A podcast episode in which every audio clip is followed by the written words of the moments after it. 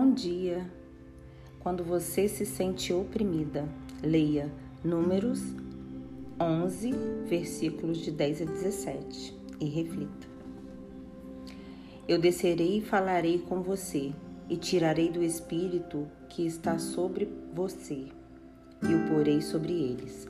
Eles o ajudarão na árdua responsabilidade de conduzir o povo, de modo que você não tenha que assumir tudo sozinho. Alguém já lhe pediu para aceitar uma tarefa que você sabia ser grande ou difícil demais e que não envolvia nenhum tipo de recompensa tangível? Talvez um serviço voluntário na igreja ou em uma comunidade. Ou talvez tenha precisado criar o filho de alguém.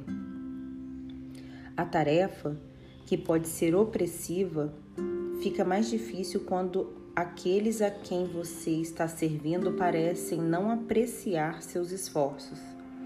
Em troca do esforço, você recebe egoísmo e seu zelo é recebido com protestos.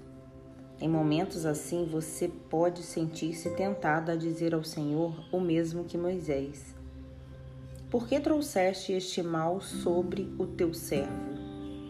Não posso levar todo esse povo sozinho essa responsabilidade é grande demais para mim.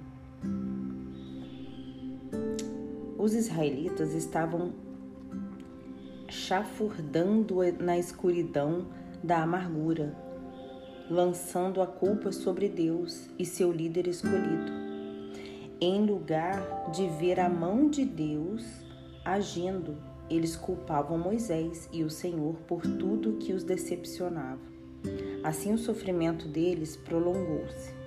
Há uma diferença crucial entre a queixa dos israelitas no deserto e os lamentos de Moisés. O povo reclamava entre si, mas Moisés levou os problemas para quem podia fazer algo: Deus. Como resultado, Deus prometeu enviar novos líderes que o, que o ajudariam a carregar o fardo. Quando se sentir oprimida, não hesite em levar suas inquietações a Deus. Ele prometeu que você não teria de carregá-las sozinha. Vamos orar?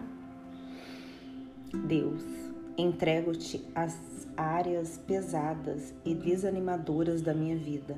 Peço perdão pelas vezes em que tentei lidar com a situação com minhas próprias forças Peço que tomes cada fardo e me capacites a vencer toda situação desafiadora. Amém.